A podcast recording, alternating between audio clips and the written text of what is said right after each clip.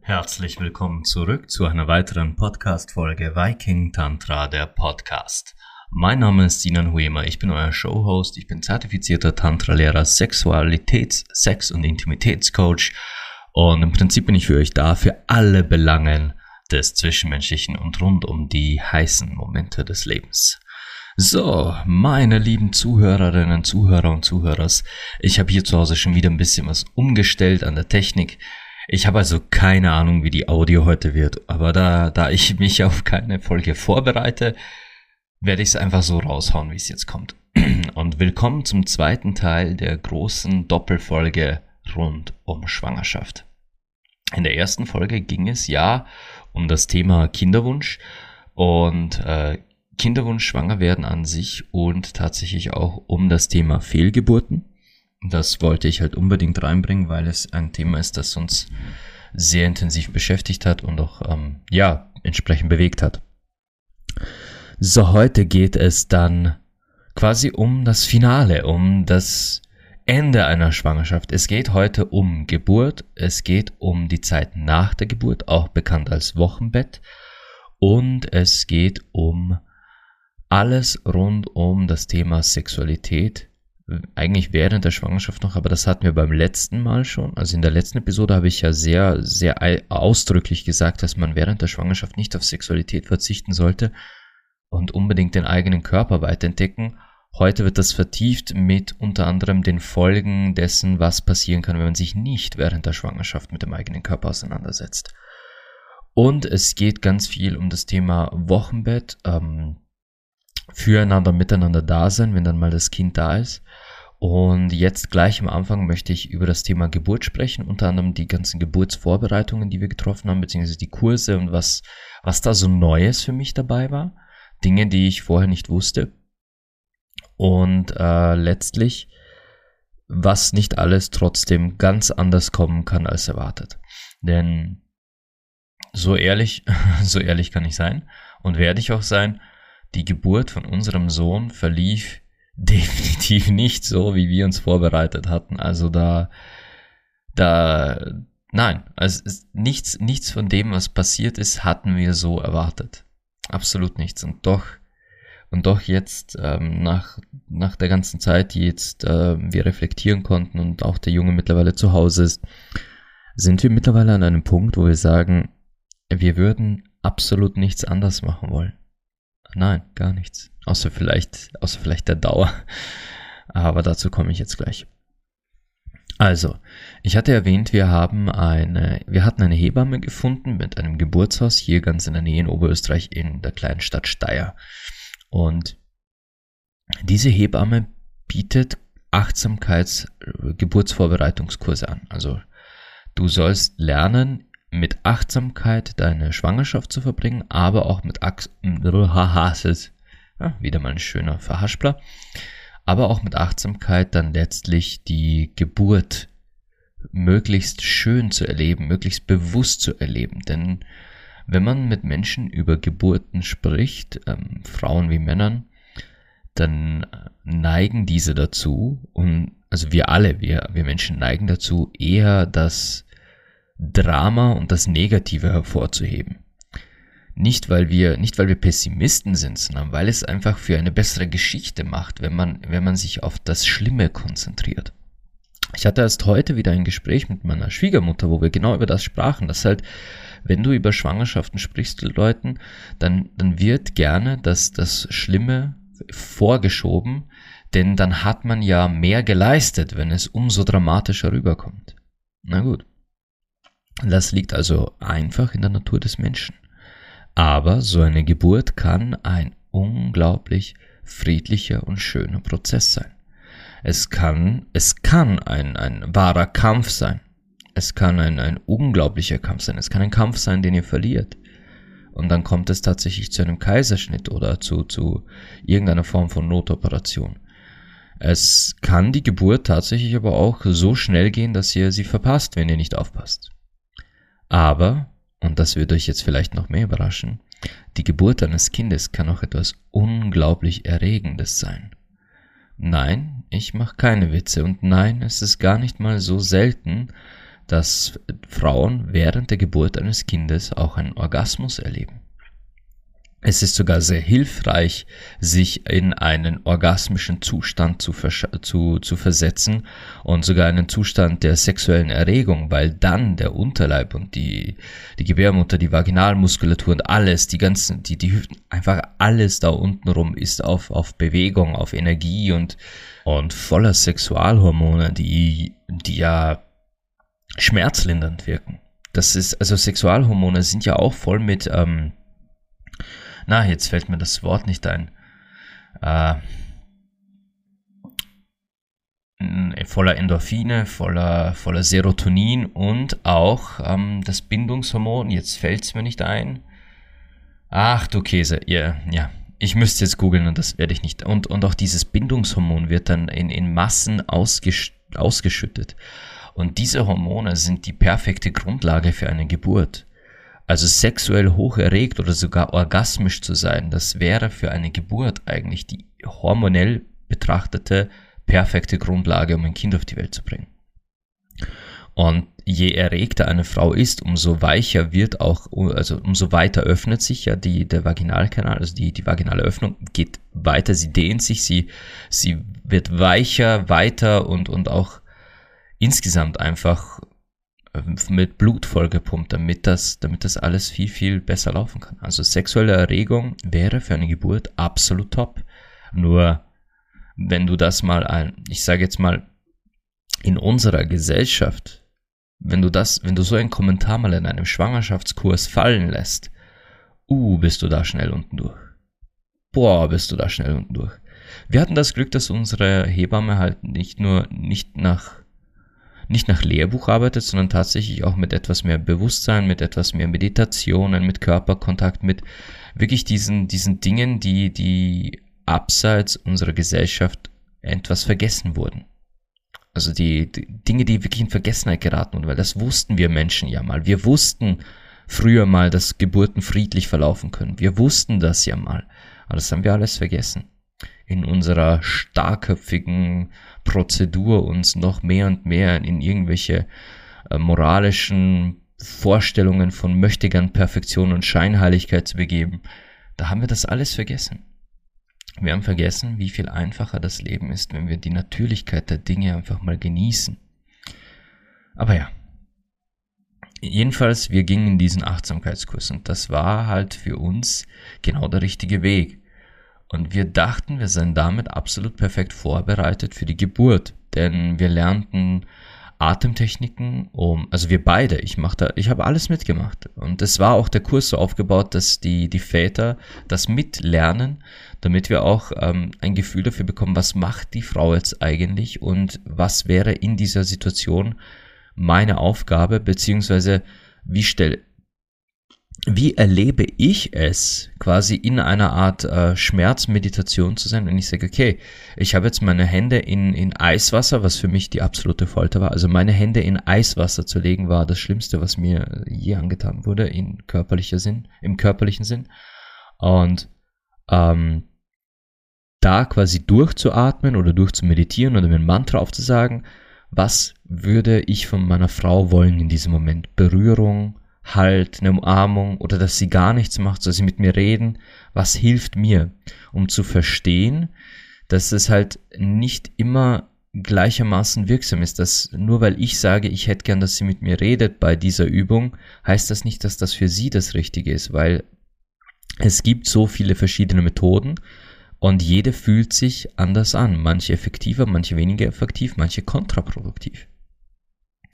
Es hilft also diese Vorbereitung den Vätern zu sehen, hey, ähm, ich weiß nicht, was in dir vorgeht, ich habe keine Ahnung, was du gerade durchmachst, aber ich muss mich darauf verlassen, dass das, was du mir sagst, für dich das Beste ist und das werde ich dann auch befolgen. War, war irrsinnig schön. Aber es gab auch einiges speziell so im Bereich Geburtsvorbereitung, was uns meiner Meinung nach eigentlich niemand erzählt. Beziehungsweise wenn, dann wird es nur am Rande erzählt oder es wird von Film und Fernsehen falsch dargestellt. Zum Beispiel das ach so berühmte Fruchtwasser. Dass also die Fruchtblase platzt und man rechnet damit so einem Schwall aus irgendeiner Flüssigkeit, den man äh, aus zehn Metern Entfernung quasi sehen kann, weil das so, äh, so eine riesen Pfütze macht. Im, Schwang im Geburtsvorbereitungskurs habe ich gelernt, dass das nicht immer der Fall ist, dass teilweise Babys auch in der Fruchtblase auf die Welt kommen können. Oder dass selbst wenn die Fruchtblase platzt, das nicht immer so ein Schwall sein muss. Das kann auch einfach nur ein, ein ganz kleines bisschen von dieser Flüssigkeit sein.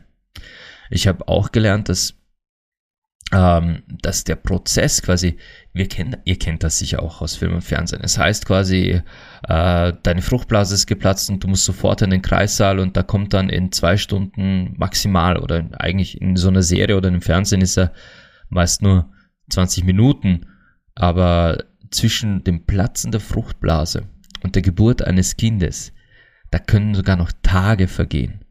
Nicht, nicht Minuten, nicht Stunden, da können Tage vergehen. Es kommt darauf an, wie weit sich der Muttermund öffnet nach diesem Vorgang und wie, wie schnell oder wie langsam sich der Muttermund öffnet und wie der Prozess der Wehen ist, ob die, ob die noch äh, in weiten Abständen sind und für die, für die Mutter auch leicht zum Durchatmen und mit Pausen dazwischen sind oder ob die vielleicht gerade in einem Wehensturm liegt und da eine Wehe nach der anderen kommt und jede heftiger als die vorherige. Also zwischen Fruchtblase platzt und äh, du hältst dein Baby im Arm, können echt noch Stunden vergehen. So wie in unserem Fall zwischen dem Platzen der Fruchtblase und der Geburt unseres Sohnes sind 23 Stunden vergangen. Die ersten Wehen setzten sogar noch früher ein, also es waren 29 Stunden insgesamt, die die Geburt gedauert hat. Und das ist noch nicht mal das längste, was eine Geburt dauern kann. Und da sind wir schon bei einem Punkt, den wir so nicht erwartet haben. Aber ich nehme euch jetzt mal mit auf die Reise. Ich war in Linz bei einem Termin und ich, ich saß da so und redete gerade mit der, mit der Frau. Und ich sagte sogar noch, hey, äh, ich muss mein Telefon auf laut haben, tut mir leid, falls das klingeln sollte. Ich bin auf Abruf, weil es ist November und es könnte jederzeit soweit sein. Und Linz ist zum Glück nicht weit weg. Linz ist wirklich ein Katzensprung von uns zu Hause. Und nach einer Weile guckte ich auf mein Telefon und ich saß dort nicht lange. Ich, das war, war vielleicht nach, einer, nach 20 Minuten oder einer halben Stunde, was ich mich hingesetzt hatte, kam dann auch schon äh, ein Screenshot auf, auf, What, äh, auf WhatsApp und ähm, in dem Screenshot war zu sehen, dass meine Frau bereits ihre Wehen hatte und die in sehr knappen Abständen kamen, also so vier, fünf Minuten dazwischen was die ein perfektes Zeichen dafür ist, okay, es geht los. Und ich habe mich dann halt dort verabschiedet, sagte, okay, äh, ich müsste mich kurz fassen. Ich muss in spätestens 20, 30 Minuten muss ich hier äh, weg sein und unterwegs nach Hause. Und ich wusste, ich habe Zeit, weil solange es nur die Wehen sind und keine anderen Vorzeichen, ist noch Zeit. Das hat uns auch die Hebamme so erklärt, das haben wir so gelernt. Wenn die Wehen einsetzen, soll man sich keine Panik machen, denn Panik macht es nur schlimmer, macht es äh, vielleicht sogar rückgängig, weil sich die Mutter in Stress versetzt und Stress, Stresshormone blockieren gerne mal die Entspanntheit des Muttermunds und wenn die Entspanntheit des Muttermunds blockiert ist, dann kann, dann kann da nichts weitergehen. Also fuhr ich entspannt nach Hause. Ich kam hier an und da lag sie dann quasi im Wohnzimmer, hat sich Meditationsmusik aufgedreht und sie lag da und atmete einfach in sich selbst hinein, wollte ihre Ruhe, hatte gedimmtes Licht. Und ich fragte sie, ob sie was zu trinken braucht oder so. Wir haben ganz ruhig geredet und sie sagte, nein, sie möchte jetzt einfach nur da liegen. Und ich soll bitte die Hebamme anrufen und ihr mal durchgeben, was der aktuelle Stand ist. Ich habe die Hebamme angerufen und ich habe auch mit ihr ganz ruhig gesprochen, gesagt, so, Aktuell sind mal die ersten Wehen da, in diesen, diesen Abständen, ihr geht's gut, sie atmet äh, da durch, sie entspannt sich gerade. Und auch die Hebamme sagte, ja, das klingt sehr danach und meldet euch bitte, wenn es heftiger wird oder wenn irgendwie stärkere Signale kommen. Gut, gesagt, getan. Und ich sagte auch zur Hebamme, ja, wir melden uns dann, wenn es soweit ist, aber sie braucht jetzt sofort nicht mit uns rechnen.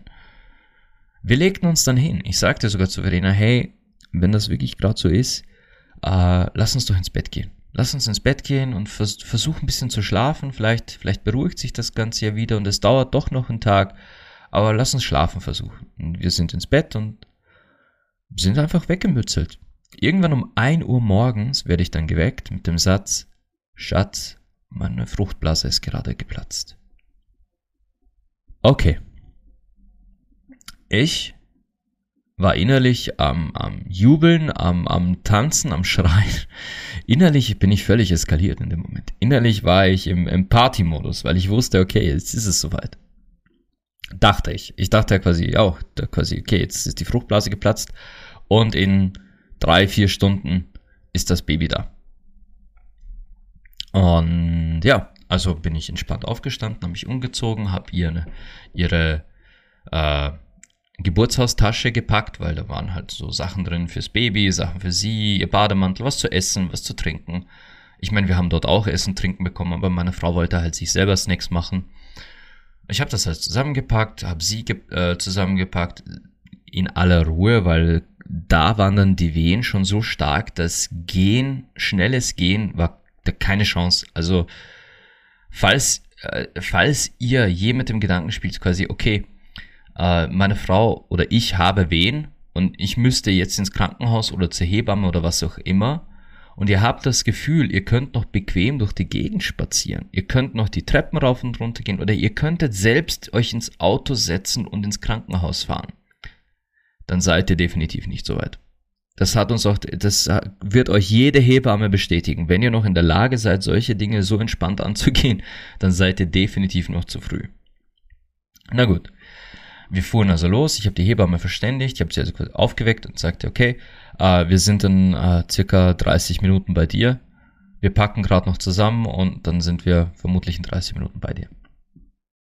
Und sie hat uns dann auch schon erwartet und da drin lief dann alles genau so wie besprochen. Wir kamen an, äh, meine Frau zog sich aus, weil sie wollte einfach lieber entspannt nackt sein. Sie wollte sogar tatsächlich lieber in der Geburtswanne das Kind auf die Welt bringen. Das heißt, da war so eine riesen Badewanne voll mit heißem Wasser. Und, da, da war sie eigentlich die meiste Zeit drin. Wir wurden auch von einer Dula begleitet. Eine Dula ist quasi nicht wie die Hebamme für den medizinischen Aspekt da, sondern eine Dula ist emotional-energetischer Support. Eine Dula kümmert sich wirklich um das Wohlsein der Mutter, des Vaters und des Raumes. Die hält den Raum für alle Bedürfnisse, die aufkommen würden. Die hat uns auch äh, mit positiven Mantras immer wieder ins Ohr geflüstert. Die hatte was Tolles zu essen dabei. Die, die hat uns zu trinken gegeben, wenn ich mich gerade nicht bewegen konnte, weil meine Frau mich festhielt und wir aber beide Durst hatten. Es war ähm, ein rundum schöner, schöner Raum, der da gehalten wurde. Und da ging es dann von der Badewanne mal wieder zurück ins Bett, vom Bett auf die, auf die Bodenmatte, aus, von der Bodenmatte auf die, auf die Schaukel, also dieses hängende Seil, was auch immer, von da wieder in die Badewanne hin und her, her und hin. Es lief. Es lief aber immer das Gleiche. Es kamen die Wehen in denselben Rhythmen, in derselben Intensität, aber es tat sich nichts. Es bewegte sich nichts. Es, der, der Muttermund öffnete sich nicht. Es, es kam einfach nichts. Folglich mussten nach, wir sind da sieben Stunden, sieben Stunden waren wir in Kämpfen, Kämpfen da drin und es tat sich nichts und die Wehen wurden dann immer intensiver, die Pausen immer kürzer bis zu einem Punkt, wo meine Frau gar keine Pausen mehr hatte. Sie hatte gar keine Zeit mehr zu verschnaufen. Sie, sie hat mir die, die Hand schon so zerquetscht, mich gequetscht. Sie hat mich überall hingezerrt, hingezogen. Wir haben alles schon probiert. Aber es tat sich einfach nichts. Der Muttermund hat sich dann sogar um ein paar Zentimeter wieder verschlossen, was eigentlich ein ganz, ganz schlechtes Zeichen ist, wenn der wieder beginnt sich zu schließen, obwohl er sich ursprünglich geöffnet hatte. Es war dann so weit, dass die, die Schmerzen, die meine Frau hatte während dieser Wehen, oder besser gesagt, die, der Druck, die, die Anstrengung und alles, dass das einfach schon so intensiv war, dass sie nicht anders konnte, als dass die Hebamme sagte, wir müssen ins Krankenhaus wechseln. Meine Frau war dann auch schon so dankbar, weil sie, sie selbst sagte auch schon, sie kann nicht mehr, sie, sie braucht irgendeine Form von Unterstützung. Sie wollte dann schon eine PDA. Ich kann euch jetzt echt nicht erklären, was eine PDA ist. Dazu bin ich medizinisch echt zu sehr eine Null. Meine Frau wusste, was eine PDA ist. Meine Frau ist Krankenschwester. Also sie weiß ganz genau, worauf sie sich da einließ. Und sie sagte, sie will eine PDA. Und die Hebamme sagte auch, ja, es ist Zeit, dass wir ins Krankenhaus wechseln. Nach sieben Stunden wehen, wehen, wehen, kämpfen, atmen, alles probieren. Im Krankenhaus selbst bekam sie dann ihre, nach zwei Stunden endlich ihre PDA. Diese PDA saß dann aber nicht so gut. Das ist so quasi eins in einer Million kann das passieren, dass die, dieser Zugang oder diese Nadel sich verschieben kann oder verrutschen kann und dann, dann ähm, bekommst du die PDA nicht dahin, wo sie hin soll und wirken kann, sondern leider falsch. Und dann musste eine neue PDA her. Also wir sind echt im Krankenhaus noch weiter durch mega intensive Stunden, weil meine, weil die Wehen meiner Frau, die hing dann auch noch an, zusätzlich an einem Wehentropf. Die Wehen wurden immer schlimmer, also immer intensiver, immer stärker. Und es kamen dann wirklich so Wehenstürme, wo einfach keinerlei Pausen waren, sondern Wehe auf Wehe auf sie einprasselten. Und als Vater und Partner kannst du, kannst du nur da sein egal wo ich mich hinbewegte, wenn ich einmal aus ihrem Blickfeld verschwand, dann, dann schrie sie schon meinen Namen, sie rief, wo ich bin und suchte meine Hand, weil, weil die, weil, weil sie den Halt brauchte. Ich wusste selber dann auch schon irgendwann nicht mehr, was ich tun soll und als wir dann auch im Krankenhaus bereits, boah, wie lange waren wir dann schon da? Neun, zehn Stunden waren? Neun oder, neun oder zehn Stunden waren wir dann schon im Krankenhaus. Das ist, insgesamt sind wir dann schon bei Stunde 18.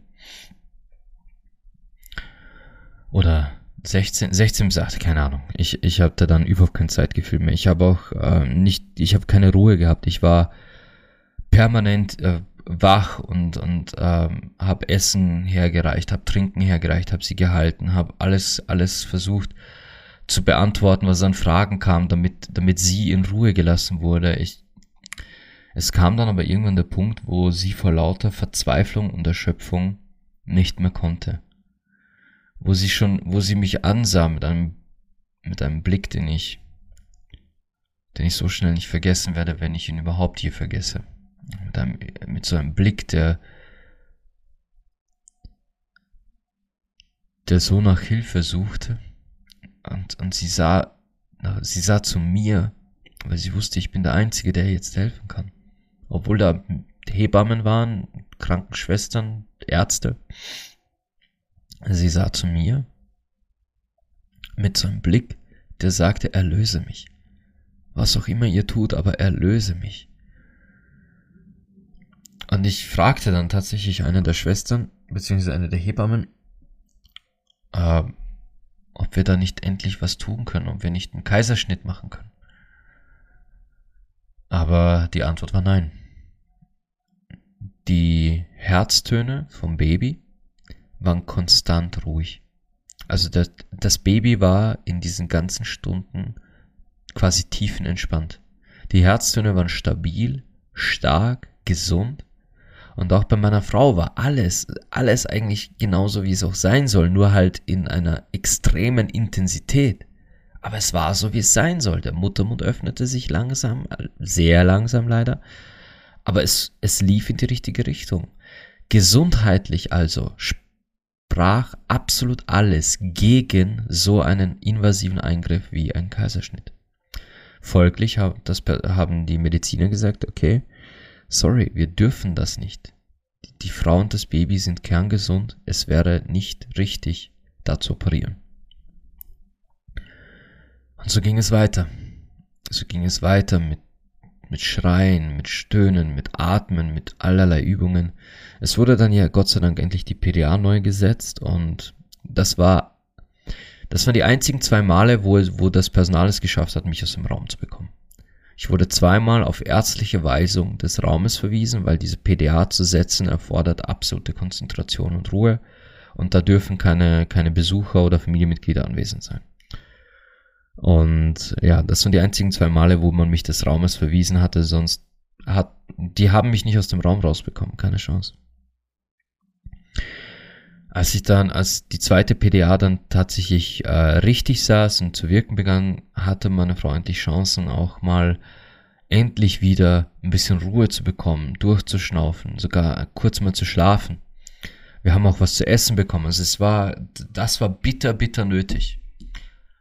Und irgendwann dann nach, wo sind wir dann? Ich glaube, das war dann schon 11 Uhr, 11 Uhr nachts, da sind wir schon bei 22 Stunden insgesamt. Ähm, kam dann die Oberärztin der Station. Eine ganz, ganz liebe Frau. Und da war die Chefärztin, also die Ärztin, die sich um meine Frau kümmerte, die, die Hebamme, zwei Hebammen und eben diese Oberärztin. Und die sagten der Oberärztin alle, okay, der Muttermund ist offen, jetzt passt alles. Der ist komplett geöffnet, wir spüren quasi drinnen den Kopf und es kann losgehen. Und auch die Oberärztin fühlte mal nach und sagte, ja, das passt genau richtig. Und dann sah sie meiner Frau ins Gesicht. Sie sah meiner Frau ins Gesicht und sah, dass, dass diese Person, dass dieser Mensch, diese Frau am Rande ihrer absoluten Erschöpfung ist. Sie sah meiner Frau ins Gesicht und sah, da ist nicht, da ist nicht mehr viel. Die kann nicht mehr. Und dann sagte diese Oberärztin zu meiner Frau so quasi, Frau Huemer, zwei Wehen.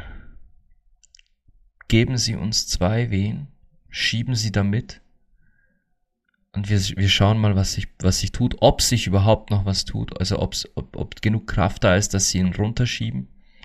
Ansonsten müssen wir doch leider einen Kaiserschnitt machen. Und dann passiert etwas, das ich, ich weiß nicht mal, wie ich das beschreiben soll.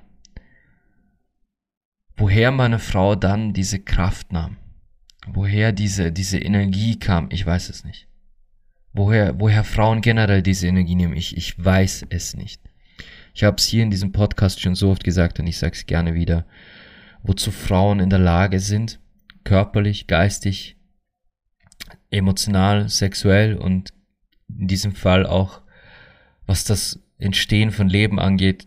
Ich glaube, wir Menschen werden das werden das nie komplett ergründen können, solange wir existieren. Da geht noch vorher unser Universum unter, weil die Sonne explodiert. Jedenfalls passierte dann etwas, das, das ich nur als das wahre Wunder bezeichnen kann. Ich weiß, Menschen sagen immer, das Kind ist das Wunder, das dann steht. Das Kind auf meinem Arm ist das Wunder dieses, nein. Ich liebe meinen Sohn abgöttisch. Ich, ich liebe ihn über alles und ich, ich, ich kann nicht beschreiben, was dieses neue Leben für, für uns und mich und, und meine Seele bedeutet, was ich für diesen Menschen geben würde. Aber das wahre Wunder, das lag da vor mir im Bett. Das wahre Wunder lag da vor mir im Bett und hat aus, aus dem Nichts, aus dem Nichts kamen da Kräfte hoch, das, es hat sich alles verändert. Die, die, die Hebammen, die, die Schwestern, also die, die, die Ärzte, die, die fingen an zu jubeln weil sich tatsächlich der, der, das Baby begann nach unten zu bewegen, weil der Druck nicht einfach nur ausreichend war, sondern weil es genau, weil die Bewegungen, die kamen, die waren großartig, die haben gejubelt wie, wie sonst gröllende Männer beim Fußballplatz. Das war unfassbar und, und was sie dann noch für Kräfte mobilisiert. Ich habe sie ja immer bei der Hand gehalten, ja auch beide Hände manchmal gegeben. Ich musste mit meiner ganzen Körperkraft mich dagegen wehren, dass sie mich zu sich ins Bett zerrte und ihr kennt meine Frau nicht, die ist ein gutes Stück kleiner als ich und, und eigentlich auch natürlich von der biologischen Körperkraft her wäre ich stärker und schwerer durchaus. Ich bin einiges schwerer als sie. Und die zerrte mich da quasi fast zu sich ins Bett und ich musste mich echt wehren dagegen. Ich hatte einen Muskelkater in meinem Rücken nur davon, mich gegen sie zu wehren, weil die solche Kräfte mobilisierte. Und je, je mehr sie da mitmachte, umso mehr bewegte sich das Baby und dann in kürzester Zeit waren auch schon die ersten Haare zu sehen und nein, ich habe nicht weggesehen. Ich habe mir das alles angesehen, ich habe dieses Wunder mitbeobachtet. Und ich werde diese, diese Schreie und, und, und dieses Rufen von ihr und, und was, was sie alles da, was da passierte. Das, das war das Wunder. Ich, als dann der Kopf draußen war, das war, zuerst war, war halt nur so eine Kugel aus Haaren da, das war halt der Hinterkopf, glaube ich. Und irgendwann hat sie es geschafft, den Kopf rauszupressen. Der kam zum Plopp. Und ich, ich war so, so happy, weil sie diesen schwersten Teil geschafft hat und wollte ihr gerade, ich, ich drehte mich zu ihr und wollte sagen, Schatz, du hast die, du hast den Kopf geschafft. Und sie sagte nur, sei still, da kommt noch mehr. Und flutsch, war der ganze Körper draußen. Also er kam in einem Rutsch raus und da, da die Hebamme und die, die Ärztin waren, war, die haben nicht damit gerechnet, dass der jetzt so schnell kommt. Und dann war dieses Baby da aus dem Nichts. Und er war so sauber. Er war picobello, so als hätte man ihn gewaschen, als hätte man ihn geduscht. Genau so sah er aus. Äh, er, er, war, er war grau. Also er war nicht rosa, so, so, so quasi Hautfarben rosa, nein, er sah eher sehr grau aus. Aber das lag vermutlich daran, dass noch nicht so wirklich Blut durch seine, äh, durch seine Haut gepumpt wurde. Und dann legten sie ihn ihr auf die Brust. Also den nackten Jungen auf ihre nackte Brust. Und das. Ich sagte vorhin, ich werde nie diesen Blick vergessen, der, der, wo sie Hilfe suchte bei mir. Aber was ich noch weniger vergessen werde, ist dieser, ist wie sich ihr Blick da verändert hat.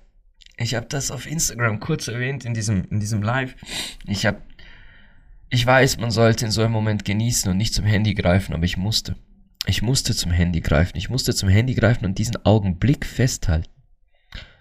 Ich habe in meinem ganzen Leben noch nie einen Menschen gesehen, der so glücklich aussah wie meine Frau in diesem Moment. Da war nichts zu sehen. Nichts von 23 Stunden purem Kampf. Da war nichts zu sehen von der ganzen Verzweiflung von vorhin. Da war nichts zu sehen von 29 Stunden Wehen. Da war gar nichts. Da war nur pure Glückseligkeit in ihren Augen. Ich fühlte mich so beschenkt, ihr da gerade in die Augen sehen zu können. Denn es war ansteckend, das war, es war unglaublich ansteckend, es war, es war ein Wunder, ihr da in die Augen sehen zu dürfen. Erst, erst danach konnte ich wirklich mich um dem Kleinen zuwenden, weil ich so hin und weg war von ihr drum, das wahre Wunder dieses Tages, das wahre Wunder des Geburtstages unseres Sohnes, das lag da im Bett schon die ganze Zeit. Er ist das Ergebnis dieses Wunders. Er ist das Ergebnis, das uns jetzt Tag, Tag ein, Tag aus begleitet. Und um nichts in der Welt hätte ich das verpassen wollen. Und ja, ich habe mir alles angesehen. Ich habe dann, es kommt ja dann nach, nachdem das Baby auf der Welt ist, kommt die Nachgeburt. Und davor hatte ich ein klein bisschen Schiss. Ähm, nicht, nicht, weil ich, nicht, weil ich mich äh, vor, vor dem menschlichen Körper ekle, sondern weil ich ein bisschen so Angst vor medizinischen Eingriffen und Ärzten habe. Das habe ich schon äh, seit Kindstagen. Das macht mir so ein bisschen immer sehr, sehr viel, äh, das macht mir ganz viel Unbehagen. Und speziell, wenn irgendwie der Körper offen ist oder aufgeschnitten wird und so, da, mh, hm, das ist definitiv so, so ein leicht Wunderpunkt bei mir. Und ich dachte mir, okay, jetzt äh, bei so einer Schwangerschaft kommt es dann öfter gern mal zu einem, zu einem Dammriss verschiedensten Grades und dann kommt die Plazenta raus und sie wird dann ausgebreitet. Und ich dachte mir echt, boah, schaffe ich das, da noch im Raum zu stehen oder kipp ich vielleicht um? Hätte ja sein können, kann man ja nicht wissen. Solche Geschichten gibt es ja auch von, von Männern, Vätern, die im, im Kreiszimmer dann umkippen. Aber Nein, ich kippte nicht um. Nein, ich habe es mir, ich habe mir angesehen. Die Plazenta, dieses Ding, dieses Ding sah aus wie der Lebensbaum. Das war, die haben das dann ausgebreitet, diese ganzen Äderchen, diese ganzen Adern äh, und so weiter, die, die da verliefen. Das, das Ding sah aus wie Yggdrasil. Das sah aus wie der Weltenbaum. Jeder Zweig führte in eine eigene, äh, eigene Welt. Das war alles miteinander verwoben. Das sah unglaublich aus. Aber halt, eine Plazenta halt. Das ist jetzt nichts, wo ich sage, wir wurden dann noch gefragt, ob wir, das, ob wir die mitnehmen wollen. Das ist anscheinend gar nicht so äh, unüblich. Das machen viele Menschen, dass sie die Plazenta mitnehmen, weil die machen dann was draus oder pflanzen einen Baum drauf oder weiß der Geier. Aber ähm, nee, wir haben gesagt, wir, wir, wir wollen das nicht. Wir wollen nur den Kleinen mitnehmen. Wobei, Ah, da kann ich jetzt äh, gleich mal was Lustiges erzählen. Wir, äh, während die, die Ärztin dann, meine Frau hat einen leichten Dammriss, während sie diesen Dammriss zunähte, muss ja gleich genäht werden, saßen, saß halt meine Frau da noch im Bett und ich neben ihr, der, der, der, der Junge auf ihr drauf und wir sahen ihn an und wir sahen uns an. Und dann sieht meine Frau mich an und sagt sogar so richtig fast laut, also so, dass man es im ganzen Zimmer hören konnte, sagt sie zu mir, hey, die geben uns den jetzt mit die geben uns den mit nach Hause. Was, wie, wie können die uns den einfach nach Hause geben? Was machen wir mit dem dann zu Hause? Was, wir haben jetzt einen Armin. Was machen wir mit einem Armin? das war, das war ein mega, mega schöner und lustiger Moment eigentlich, diese, dieses Gespräch da. Es war, es war einfach so, so ehrlich, menschlich und einfach lustig. Ich, ich habe ich hab diesen Moment, diesen Dialog habe ich so gefeiert. Und ja, die haben uns einen Armin mit nach Hause gegeben. Und der ist jetzt bei uns zu Hause. Ja, das war, das war seine Geburt. Und ich will um nichts in der Welt eine Geburt eines unserer Kinder, wie viele auch immer noch kommen mögen, je verpassen. Das war einfach, nein, das, das, das ist etwas. Ein lieber Freund von mir sagte mal zu mir, vergiss die ganzen Sachen, die dir erzählt werden, du musst es erlebt haben. Erst dann verstehst du's. Ja, er hatte recht. Und das solltet ihr auch erleben. Also ihr Menschen da draußen, die ihr Kinder wollt, euch entscheidet, Kinder zu bekommen, und insbesondere ihr Väter dieser Kinder. Erlebt das. Die Frau kann gar nicht anders. Die, die, die muss, muss das unter Anführungszeichen erleben, weil sie ist die, die das Kind auf die Welt bringt. Aber ihr Väter, so viel ihr davon erleben könnt, tut es. Erlebt es mit Leib und Seele. Es, es wird euer Leben so bereichern. Das ist ein Geschenk. Ah, so, das war, äh, das war jetzt mal das Thema Kapitel Geburt. Was einem auch niemand erzählt oder beziehungsweise nie Teil von solchen Gesprächen ist, wenn man mit, äh, mit Menschen spricht, die schon Kinder haben oder auch wenn es heißt so, ja, wie ist denn das so, schwanger sein und ein Kind auf die Welt bringen? Es hört immer bei der Geburt auf. Dabei beginnt nach der Geburt einer der wichtigsten und schwierigsten Teile dieses ganzen Prozesses. Ganz ehrlich, die Schwangerschaft war ein Witz gegen die Zeit nach der Geburt. Denn nach der Geburt beginnt die Wochenbettzeit. Nach der Geburt ist zu Hause quasi da, ja, da, da muss, da muss alles laufen. Da muss alles laufen und dann muss man sich an einen neuen Rhythmus gewohnen. Man muss sich an einen Rhythmus gewohnen, wo man sagt, okay, äh, wir schlafen, wenn das Baby schläft, wenn das Baby wach ist, dann sind wir wach. Wenn äh, die meisten Handgriffe, zum Beispiel bei uns zu Hause, oder sagen wir so, die Frau sollte, darum heißt es ja Wochenbett, das Bett eigentlich in diesen, in diesen Wochen nicht verlassen. Das ist jetzt übertrieben gesagt. Natürlich darf sie aufstehen, aufs Klo gehen und, und, wobei auch das mit Bedacht, mit Vorsicht, duschen ebenso mit Vorsicht und am besten eigentlich mit, mit jemandem, der, der dich halten kann, weil du bist in einem Extremzustand, dein Körper hat Unglaubliches geleistet und du könntest tatsächlich einen Schwächeanfall haben und in der Dusche umkippen. Äh, lauter so, das erzählt einem niemand. Diese Zeit danach ist für die Frau viel schwerer als die Schwangerschaft. Wir reden jetzt mal nicht Geburt, wir reden Schwangerschaft. Die Schwangerschaft ist im Vergleich zur Wochenbettzeit äh, ein Spaziergang. Denn in der Wochenbettzeit ist es wichtig, dass die Mutter sich wieder regeneriert. Dass die Mutter sich wieder regeneriert, damit sie wieder, äh, wieder sein kann. Und dann gibt es natürlich auch so Faktoren wie äh, quasi Brusteinschuss, also Milcheinschuss in der Brust. Das ist, das kann ein mega gruseliger Prozess sein, wenn man nicht drauf gefasst ist, dass da plötzlich die Brust so anschwillt, hart wird und dann ist da Milch drin. Viele Frauen müssen das auch erstmal äh, psychisch verarbeiten, dass da jetzt Milch aus ihren Brüsten kommt. Das ist für manche Frauen ist das echt etwas äh, Erschreckendes und, und Überraschendes. Auch wenn man es weiß, auch wenn man eigentlich weiß, okay, wenn Baby da ist, dann wird das mit der Brust gefüttert, dann kommt da Milch. Aber trotzdem ist dieser Moment, wenn da Milch rauskommt, etwas mega Überwältigendes, das man erstmal verdauen muss. Und der Milcheinschuss selbst kann schmerzhaft sein, weil, weil das, da, die werden halt dann richtig prall, hart und tun weh, wenn man, wenn man die nicht entweder ausmassiert oder eben ein Baby anlegt. Und äh, einem Baby die Brust geben, es, es zu füttern, das klingt so selbstverständlich. Das klingt für uns, die wir, die wir noch nie Kinder hatten oder keine Kinder haben. Das klingt so, ja, ja klar, du packst einen Busen aus, hältst ihn dem Baby vor die Nase und das nimmt in den Mund und fertig. Hey, das ist gar nicht so selbstverständlich. Auch das ist ein Prozess, der gelernt werden muss. Und es ist keine Schande, den erst lernen zu müssen. Denn immerhin habt ihr bis zu dem Zeitpunkt noch nie ein Baby gestillt. Es ist euer erstes Mal.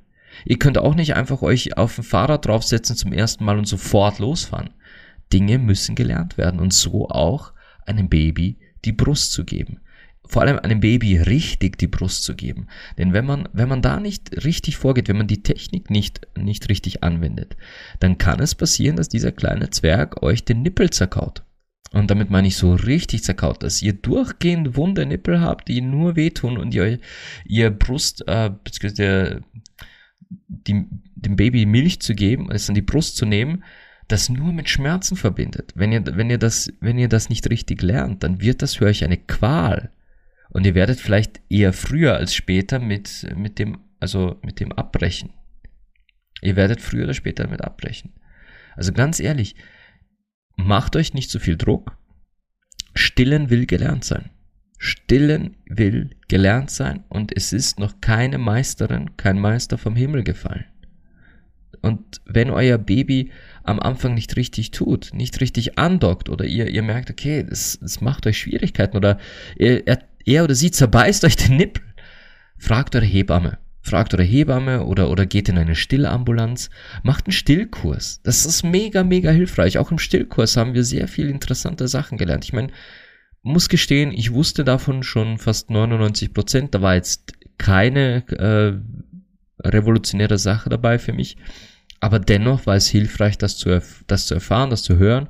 Vor allem war es hilfreich für meine Frau, das auch mal von jemand anderem als mir zu hören. Denn sind wir uns ehrlich, es ist immer schwierig, wenn, wenn der eigene Partner in irgendeiner Weise etwas unterrichtet oder Lehrer ist und uns versucht, etwas zu erklären. Es ist immer schwieriger vom Partner anzunehmen als von jemand anderem. Auch etwas, das ich hier im Podcast schon mehrfach erwähnt habe, dass es wesentlich leichter ist, von jemand Fremden zu lernen, als mit dem eigenen Partner. Das ist einfach so. Das ist ein Naturgesetz. Da, kann, da könnt ihr machen, was ihr wollt. Wir sind halt doch alle nur Menschen. Und jedenfalls, stillen ist halt so ein Ding, das, das kann überfordern, das kann mega easy sein, aber auch das Abpumpen von Milch und wie diese gelagert wird und, und auch das kann wehtun, wenn man es falsch macht. Wisst ihr, diese Wochenbettzeit, da ist viel mehr passiert, viel, viel mehr passiert, als in der gesamten Schwangerschaft, was alles verändert hat. Und in dieser Wochenbettzeit soll zum Beispiel auch, falls es zu einem Dammriss kam, die Dammrissnarbe heilen. Man soll aufpassen, dass man eben auf die eigene Ausdauer achtet. Man, man muss sich ja wirklich regenerieren und zusehen, dass man jetzt nicht quasi anfängt, das ganze Haus zu putzen, äh, Staub zu saugen, Boden zu wischen, Wäsche waschen, dieses sind. Sorry, liebe Männer, liebe Väter oder liebe Partner, die ihr das Kind nicht auf die Welt gebracht habt, weil könnte ja sein, dass ihr auch äh, als, als lesbisches Paar zusammenlebt und eine von euch das Kind auf die Welt gebracht hat. Ähm, es ist an euch. In dieser Zeit sind alle Dinge, die die, die die Mutter nicht machen darf, an euch zu delegieren. Ihr müsst dann schauen, dass der Ruhe rennt. Ihr müsst dann schauen, dass frisches Essen da ist. Äh, hier ein heißer Tipp, den haben auch wir bekommen. Da, boah, ich bin so dankbar für unseren engen Freundeskreis und für, für die Familie, weil es gab Essen. Es gab reichlich, reichlich Essen. Meine Mutter hat vorgekocht, meine Schwiegermutter hat vorgekocht. Die, wir mussten das quasi nur noch äh, im Kühlschrank lagern, beziehungsweise in der Tiefkühl, äh, im Tiefkühlfach lagern und dann äh, später auftauen. Wir wurden mit Essen versorgt. Und in diesen ersten Wochen des Wochenbetts so wenig Besuch wie möglich. Die Mutter und auch das Baby brauchen Ruhe. Und niemand sollte das Baby handeln, außer euch in diesen ersten Wochen. Also, wir haben, glaube ich, die ersten zwei Wochen das Baby niemandem gegeben. Warum?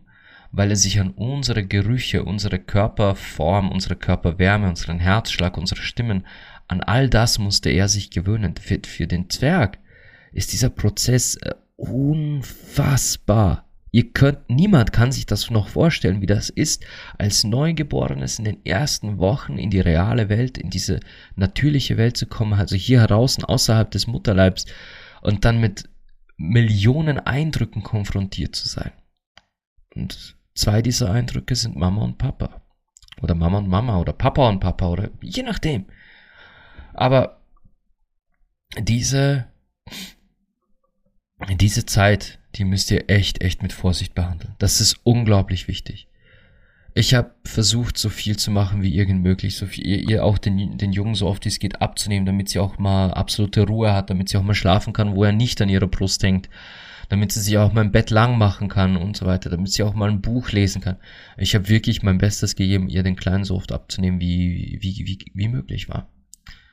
Aber diese Zeit, auch wenn es jetzt, auch wenn ich es jetzt darstelle wie, wie die schwierigste Zeit, aber das ist die wertvollste von allen. Schwangerschaft hat man so wenig mit, also ich als Vater konnte so wenig miterleben. Ich war so quasi passiver Zuseher und, und das ist halt so, ich trage das Kind nicht aus. Ich kann meine Hand auflegen, ich kann mit Bewusstsein dabei sein, ich kann sie stützen, ich kann ihr die Schuhe binden. Habe ich auch ein paar Mal gemacht, in der Öffentlichkeit auch. Das war ja cool. Beim ersten Mal war es ja noch peinlich, als ich ihr die Schuhe gebunden habe. Aber das legt sich schnell. Ähm, es war trotzdem nur so eine passive Reise. Während der Geburt selbst, das habe ich jetzt gerade vorhin ausgehört, da möchte ich nicht nochmal drauf einsteigen. Hört einfach dann nochmal rein, wenn ihr das wollt. Geburt selbst, das ist ein Erlebnis. Puh. Aber diese Wochenbettzeit, das ist so unglaublich wertvoll. In dieser Wochenbettzeit passieren auch die meisten Trennungen. In dieser Wochenbettzeit passieren mega viele Trennungen auf dieser Welt. Weil sich da, das klingt jetzt hart, aber da trennt sich die Spreu vom Weizen. Da sieht man dann tatsächlich, wie ist es, wenn man in der absoluten Extremsituation aufeinander verlassen äh, haben muss. Teilweise merkt man es ja schon bei der Geburt, ist meine Partnerin, mein Partner wirklich für mich da?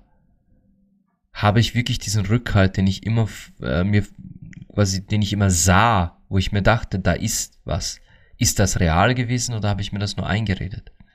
Und dann in der Wochenbettzeit wird's dann wird's dann nur noch noch intensiver. Also wenn wenn die Geburt schon eher ins Negative rückte, kann sich das halt in, der Wochenbettzeit noch noch viel negativer zeigen. Es kommt zu einer Trennung. Aber wenn wenn ihr diese Wochenbettzeit miteinander erlebt, genießt, auskostet und wirklich füreinander da seid, wird euch das noch viel mehr zusammenschweißen. Das wird noch so viel intensiver zwischen euch und es ist ganz ehrlich die Wochenbettzeit, obwohl ich Angst davor hatte, nachdem mir die Hebamme quasi erklärt hat, was da auf, alles auf uns zukommt. Ich hatte echt Angst vor der Wochenbettzeit. Sie war eines der größten Geschenke dieses ganzen Verlaufs, weil sie uns nur noch mehr gezeigt hat, wie, wie schön es zusammen ist, wie schön es einfach zu zweit ist. Ich blieb dann auch ähm, die in dieser Wochenbettzeit äh, fast drei Wochen zu Hause. Und es war die schönste, schönste Zeit für diese, für diese zwei Menschen einfach da zu sein, mich um sie zu kümmern, Sachen vorzubereiten, da mitzuhelfen, da anzupacken, da den Zwerg zu nehmen, damit sie ihre Ruhe hat. Es war einfach der absolute Wahnsinn.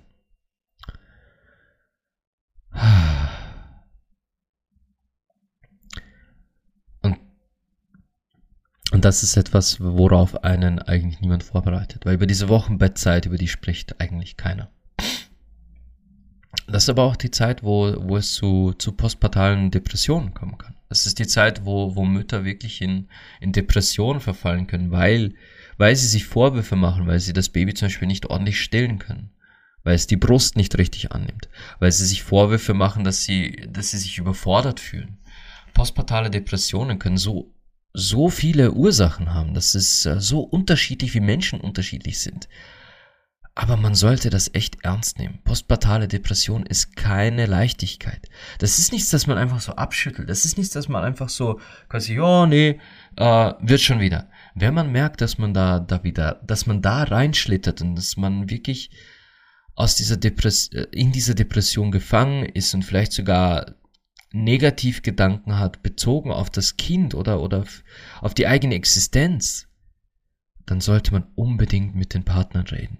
Mit dem Partner, mit Familie, Freunden, jemanden ins Boot holen, die Sache ansprechen. Das ist keine Schande. Auch das ist weiter verbreitet, als wir glauben. Auch das ist etwas, wo wir uns glücklich schätzen können, dass es Menschen auf dieser Welt gibt, die sich um uns annehmen, die uns helfen wollen. So wie beim Stillkurs, wo es Menschen gibt, die uns, die uns bei der Hand nehmen und sagen, hey, ich bin für dich da. Wir, wir, wir schaffen das wieder auf Kurs zu bringen. Und solange es dauert, dauert's. Das ist, das ist übrigens ein Stichwort, das solltet ihr euch bei, bei der Geburt, beim Wochenbett, bei allem eigentlich an die, wirklich irgendwo ihr solltet, unsere Hebamme hat immer so, scherz, so lieb gesagt, man sollte Uhren entfernen im Haus und einfach nur ein Schild aufhängen, es dauert so lange, wie es dauert. Und ja, das gilt auch für den Lernprozess als dann frisch gebackene Eltern.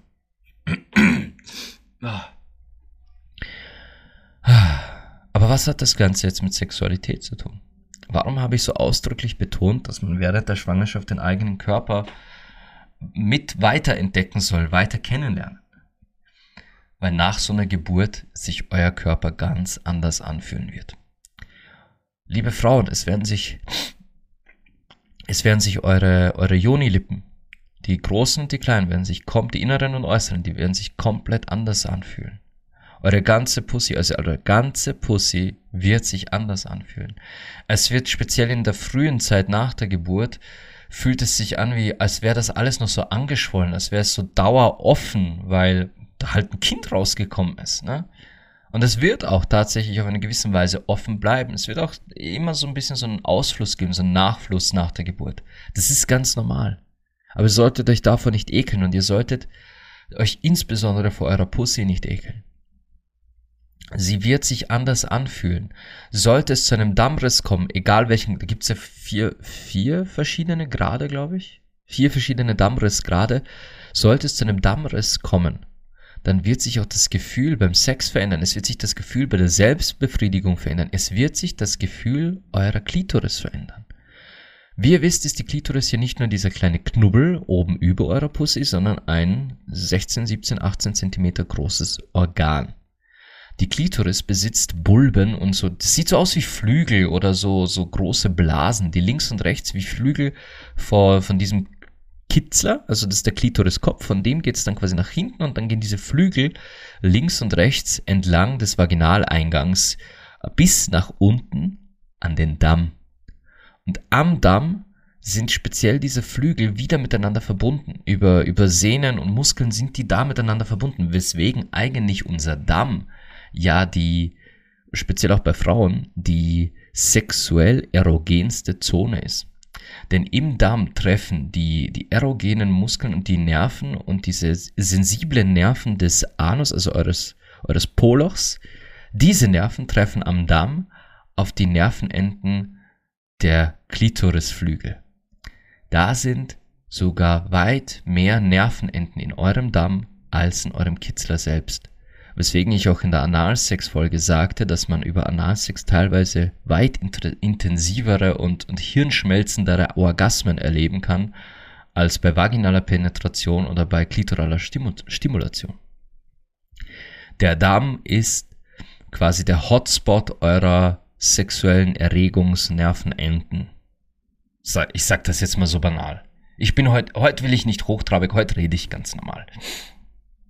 Und wenn ihr einen Dammriss haben solltet, kann es passieren, dass diese Verbindung, die die beiden Flügel da haben, auch durchreißt.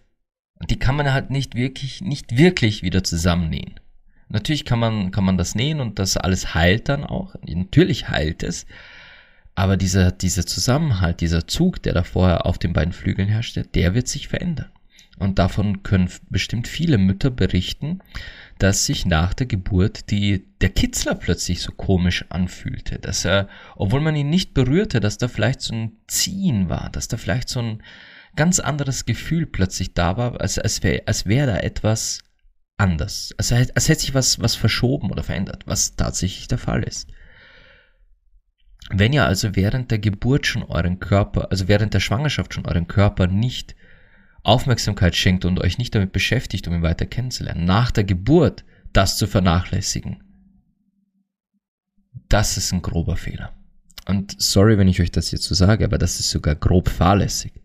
Sich nicht mit eurem Körper zu beschäftigen nach der Geburt, ihn nicht wieder kennenzulernen als sexuelles Objekt, sondern zu sagen, nein, das geht jetzt nicht, das geht erst, keine Ahnung, in einem Jahr wieder, in einem, in zwei Jahren wieder.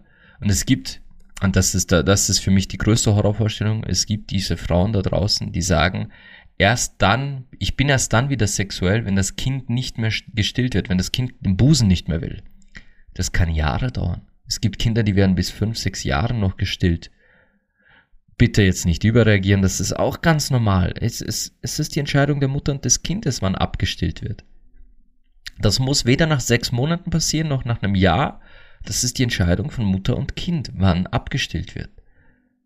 Aber zu sagen, ich bin kein sexuelles Wesen, solange dieses Kind meinen Busen will, sorry, da, da begrabt ihr euch selbst.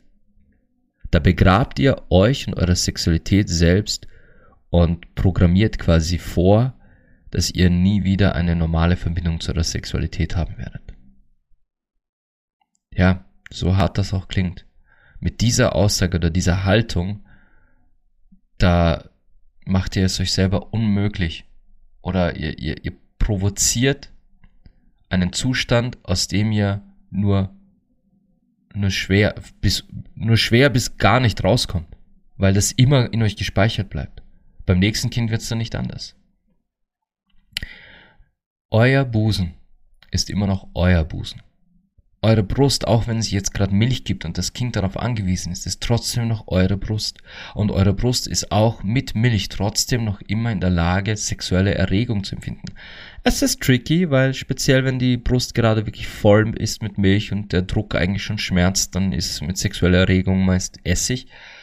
Aber wenn das Kind gerade getrunken hat und der Busen ist wieder weich und entspannt, dann ist er auch in der Lage, sexuelle Erregung zu erleben und eure Pussy ist das sehr, sehr früh schon. Es heißt zwar nach der Geburt, speziell mit einem Dammriss, soll man einige Wochen warten und erst nach einem Frauenarztbesuch, der, der wird einem dann abgeklärt, quasi, okay, ist alles wieder top, tip, top verheilt, kann man wieder Sex haben.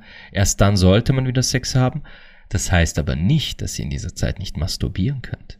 Das heißt nicht, dass in dieser Zeit eure Partner euch nicht eine Pussy-Massage geben können. Die Zeit nach der Geburt ist vielleicht die wichtigste Zeit zum Masturbieren und für Pussy-Massagen, die ihr euch vorstellen könnt, um ja nicht die Verbindung zu diesem erregenden Organ zu verlieren und auch um kennenzulernen, hey, wie fühlt sich denn das jetzt an?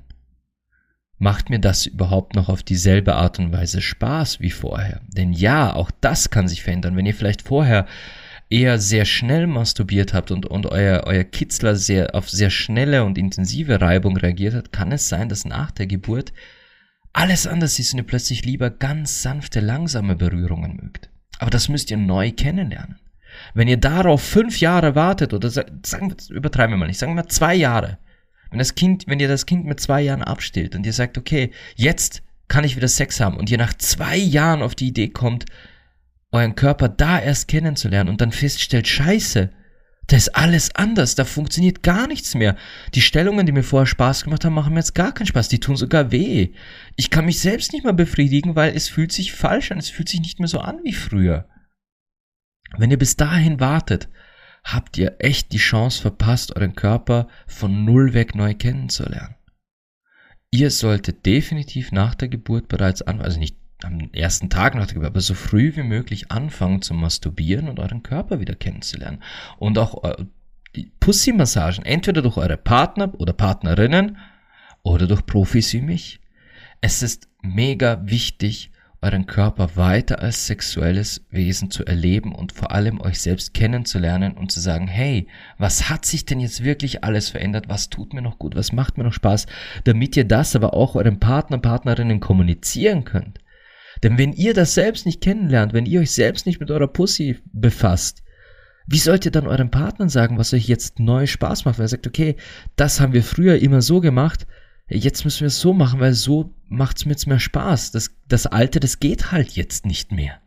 Und das muss man aber auch ganz so, ganz genau so hinnehmen und annehmen, dass es halt ein natürlicher Prozess ist. Da kann niemand was dafür. Da könnt ihr nichts dafür, da kann das Baby nichts dafür, da kann die Geburt nichts dafür. Das, äh, das wäre, als würde man sich, äh, als würde man versuchen, irgendwie das, das Wetter zu erklären. Es ist ein natürlicher Prozess. Du kannst nicht verändern, was für ein Wetter wir heute haben. Aber du kannst verändern, wie du damit umgehst. Und speziell, wie du mit deinem Körper umgehst, sollte immer in deiner Hand sein. Äh, der Wortwitz jetzt ist keine Absicht gewesen, aber ja, es sollte in deiner Hand sein, was du mit deinem Körper machst. Folglich, lern deine Brüste, dein Körper, deine Haut, deine, deine erogenen Zonen, die du kennst. Lern sie neu kennen. Vielleicht entdeckst du auch erogene Zonen, die du vorher nicht kanntest. Und bitte, bitte, bitte, bitte, bitte, vernachlässige niemals deine Pussy, nur weil du jetzt Mutter bist. Ohne diese Pussy wärst du nämlich keine Mutter. Und bindet eure Partner mit ein langsam, vorsichtig, sagt ihnen, was sie tun dürfen, was nicht, sagt ihnen an, was, was sich neu anfühlt, was sich gut und schlecht anfühlt. Oder holt euch jemanden wie mich, einen Profi, mit dem ihr definitiv ganz offen und locker und entspannt diese Dinge neu kennenlernen könnt. Und dann, wenn ihr da, wenn ihr wieder quasi auf Kurs seid und sagt, okay, ich bin jetzt soweit, ich kenne mich selbst wieder und ich weiß jetzt wieder, was mir alles Spaß macht, dann könnt ihr immer noch euren Partner holen und sagen, okay, Baby, wir machen das jetzt so. Ich weiß, früher war, war das so, aber jetzt machen wir es so. Punkt. Und ja, das, da, darauf sollte die gefasst sein. Und das ist auch mega wichtig. Es ist unglaublich wichtig, euch mit eurem Körper, eurer Sexualität weiter auseinanderzusetzen. Je früher, desto besser. Denn je länger ihr damit wartet, umso mehr distanziert ihr euch von, von etwas so natürlich von euch selbst. Und dann versucht man wieder aufs Rad zu kommen. Das, sorry, es wäre grob fahrlässig, zu, es nicht zu tun. Und auch wenn es euch vielleicht schwer fällt, das zu, das zu glauben oder das zu akzeptieren, ich weiß, in unserer Gesellschaft wird uns das beigebracht, es wird uns ganz subtil, wird uns das mitgeteilt. Aber Schwangere, Gebärende, Stillende und später einfach nur Mütter, also all diese Frauen sind sexuelle Göttinnen und haben es verdient, dass ihre Sexualität zu jeder Zeit Aufmerksamkeit und Respekt bekommt, wenn sie es auch will, wenn sie auch einverstanden ist. Wenn sie Sex will, dann sollte niemand auf dieser Welt sagen, oh, aber du stillst doch. Du bist doch jetzt Mama. Oder du bist doch schwanger. Und es wird euch jede Hebamme, wird euch bestätigen, wenn es dann soweit ist, wenn es Zeit ist, dass die, dass die Wehen eingesetzt haben und die, die Wehenpausen sind lang genug, habt Sex. Ernsthaft. In dieser Wehenphase. Vögelt eine Runde. Und liebe Männer, ja, das ist der Zeitpunkt. Da solltet ihr richtig, und ich sag das jetzt, ich sag das jetzt so schön, natürlich und einfach, wie ich sagen will. Das ist der Moment, wo ihr eurer Frau richtig schön in die Pussy spritzen solltet. Eine volle Ladung Sperma in die Pussy während der Wehen. Und ich kann jetzt schon fühlen, wie viele von euch Zuhörerinnen und Zuhörern gerade äh, es die Nackenhaare aufstellt, wie viele von euch das Gesicht verziehen und sich denken, oh mein Gott, das geht doch gar nein. Und wie das geht. Und wie das geht. Und es ist geburtsfördernd. Im Sperma der Männer sind nämlich Prostaglandine. Prostaglandine sind Botenstoffe, die sich, äh, wenn, sie, wenn quasi während den Wehen ein Mann in eine Frau ejakuliert, also seine ganze, seine ganze Samenladung da, da reinspritzt, dann setzen sich diese Prostaglandine im, äh, also quasi in der Vagina frei und die, die gehen dann rauf bis zur Gebärmutter. Und die Gebärmutter besteht ja aus einem unglaublichen Komplex aus Muskeln. Aus Muskeln, die, die das Kind während der gesamten Schwangerschaft halten und während der Geburt das Kind quasi rauspressen sollen. Und das, was Frauen als Wehen empfinden, sind Muskelkontraktionen dieser Muskulatur.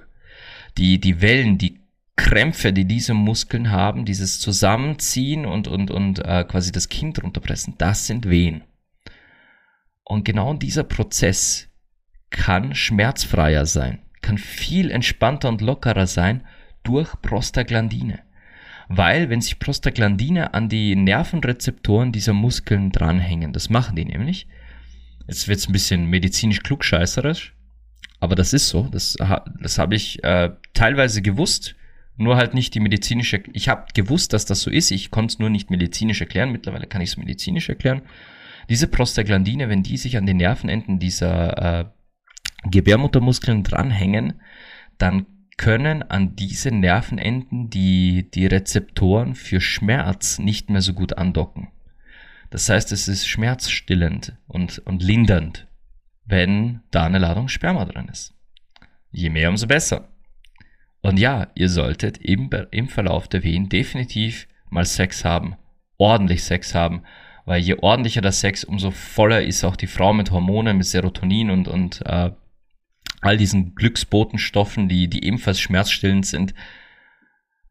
Sex ist purer Vorteil für eine Geburt. Und wenn ihr, wenn ihr eine entspanntere Geburt haben wollt, dann solltet ihr definitiv auch Sex haben. Und ja, entweder, entweder ihr seid so schmerzbefreit und macht das dann direkt da vor der Hebamme, oder eure Hebamme verlässt halt einfach mal für eine Weile den Raum. was ja auch völlig okay ist. Das darf man sich auch mal wünschen. Und ja, äh, wieder ein, wieder ein weiterer Beweis, dass Sex unglaublich heilsame und beruhigende Wirkungen hat. Ja, Sex kann heilen, Sex kann so vieles, wenn man, wenn man dem Ganzen auch eine Chance gibt, eine faire Chance und mal wirklich mit dieser, mit dieser Offenheit hineingeht und sagt, okay, Sex soll also heilsam und beruhigend und entspannend und, und schmerzbefreiend, schmerzlindernd sein und Sex kann das und dieses und jenes geht doch mal in diese, in, in die Sexualität rein mit dem Gedanken, was für ein wundervolles Erlebnis das ist und was man daraus alles schöpfen kann. Und nicht immer mit dem Gedanken, okay, das ist jetzt halt einfach nur Befriedigung, schnell mal rein, raus und fertig, danke. Und wenn er abgespritzt hat, dann sind wir fertig und, und dann habe ich meine Ruhe. Nein, verdammt. Lernt Sex endlich mal als das Wunder kennen, das es ist.